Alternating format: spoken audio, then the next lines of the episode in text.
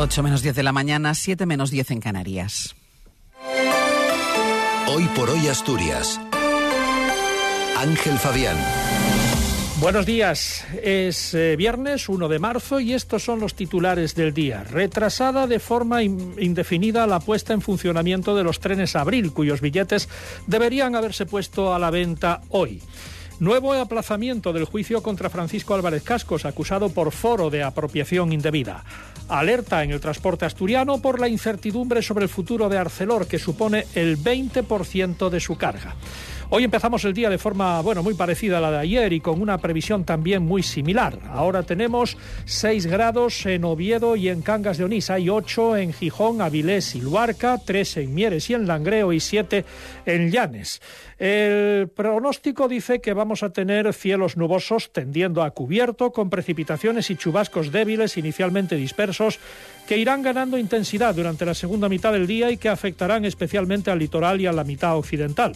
Cota de nieve en torno a 1.200-1.300 metros, visibilidad reducida en la cordillera por nubosidad baja, temperaturas sin cambios significativos, heladas débiles en la cordillera, más intensas en zonas altas de picos de Europa, viento del suroeste con intervalos de fuerte en el litoral. El litoral está en alerta amarilla por fuerte oleaje, por la tarde esta alerta se elevará a naranja con olas de hasta 6 metros.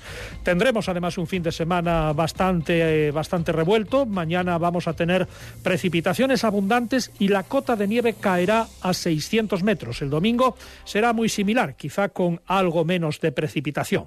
La nieve vuelve a condicionar el tráfico en algunos puertos de la red secundaria. Están nueve con cadenas, San Isidro, Leitariegos, El Conio, Tarna, Cerredo, Somiedo, Ventana y Valdeprado. Martín Valle nos acompaña en la técnica.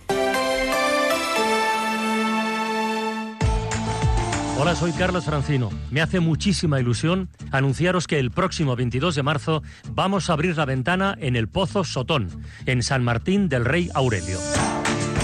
Porque Asturias es paraíso natural y paraíso minero, con su patrimonio industrial. Todo eso hay que mostrarlo, hay que compartirlo, y más ahora con la llegada de la alta velocidad. Así que la ventana vuelve a Asturias el viernes 22 de marzo en el Pozo Sotón. Os esperamos. Patrocina Asturias Paraíso Natural, Asturias Naturaleza Minera. Recoge tu invitación en Radio Asturias y Ser Gijón. Son las 8 menos 7 minutos de la mañana. La llegada de los trenes Abril, para los que hoy deberían ponerse a la venta los billetes, se retrasa de forma indefinida. Adif lo atribuye a los fallos detectados en las pruebas que se vienen realizando en los últimos días. El Ministerio acusa al fabricante, Talgo, a quien reclama una indemnización de 166 millones de euros. Ante esta situación, Renfe ha decidido ampliar la actual oferta de los Albia. La noticia ha pillado al presidente del Principado, Adrián Barbón, en Madrid, donde mantiene una ronda de entrevistas con varios ministerios. Los Abril ya están en pruebas, se están formando unos maquinistas. Hemos visto hace poco un hablo en la estación de León que luego cruzaba y utilizaba la variante. Es decir, va a ser una realidad dentro de muy, pocos, de muy poco tiempo y en este caso yo lo que espero es que llegue pronto. Los empresarios ya han mostrado su malestar por este nuevo incumplimiento del Ministerio de Transportes. María Calvo es la presidenta de la FADE. Una nueva decepción, una más, y este retraso será especialmente dañino para nuestro sector turístico porque parece que los trenes no llegarán antes de Semana Santa. Por tanto, esperamos y exigimos que el Ministerio resuelva cuanto antes el problema, que ofrezca una nueva fecha cuanto antes y que se cumpla, porque Asturias no puede ser la que sufra todos los males una vez más. Los transportistas asturianos en alerta máxima ante un horizonte en el que se pierda la siderurgia integral en Asturias al no realizar ArcelorMittal las inversiones para su descarbonización. El presidente de la patronal del transporte, ASETRA, Ovidio de la Roza, justifica la preocupación del sector en que la multinacional del acero mueve 70.000 camiones al año y concentra el 20% de la carga total de los transportistas en Asturias, con un movimiento de mercancías de 4 millones de toneladas anuales, de las que una siete se mueven por carretera. Ovidio de la Roza teme una deslocalización como la de Alcoa y ve en los costes energéticos el principal problema. Yo creo que no está el problema solamente en la inversión, o mejor dicho, yo creo que la inversión no sería el problema para, seguir manteniendo la, la, la cirugía integral. Es el coste, el coste de producción de la energía después, posterior, el coste de producción que van a llegar a tener. A esta preocupación se suma el peaje del Huerna, cuyas bonificaciones no acaban de arrancar. De la Roza considera satisfactoria la bonificación del 60% para los transportistas, pero urge su, su, aplicación, inicialmente anunciada para el primer trimestre que ayer terminó. La, ya se da por satisfecho si se hace en abril y pide que si no se aprueban los presupuestos se acuda a otras fórmulas como el remanente. Si hay remanente hoy en algún sitio deberán sacarlo y esperemos que, que, sea verdad que a partir de no sé, del 1 de, en tal caso de abril, eh, pues ya pudiéramos tener estas bonificaciones que para nuestras empresas, sin duda, sería un abaratamiento de costes importante. Nuevo aplazamiento en el juicio contra Francisco Álvarez Cascos, acusado por su antiguo partido, Foro, de apropiación indebida. La sección tercera de la Audiencia Provincial, por motivos de salud del magistrado, suspendió ayer el inicio del juicio que estaba fijado para el próximo lunes en Oviedo.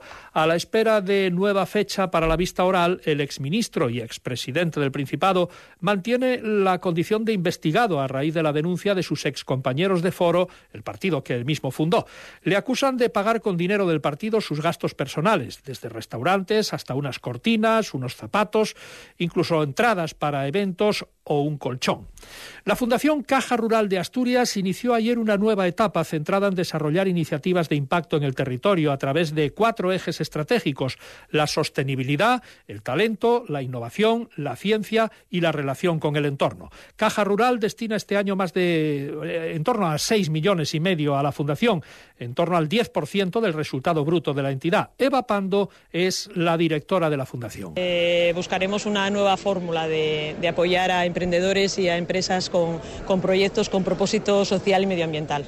La verdad es que bueno, creemos que es un cambio de paradigma para, para nuestra entidad y que va a tener mucho impacto para, para la región, para nuestro territorio.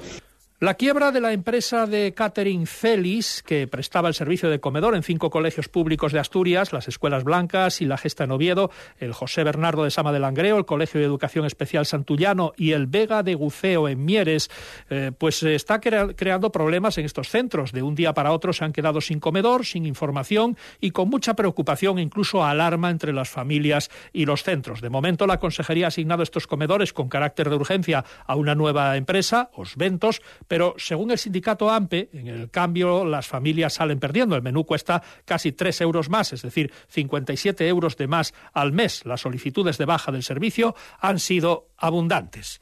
Están escuchando hoy por hoy las noticias de Asturias. En la SER faltan dos minutos para las ocho.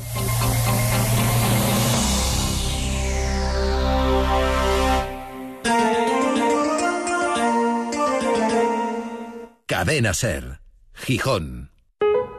¿Llevas más de seis meses buscando empleo?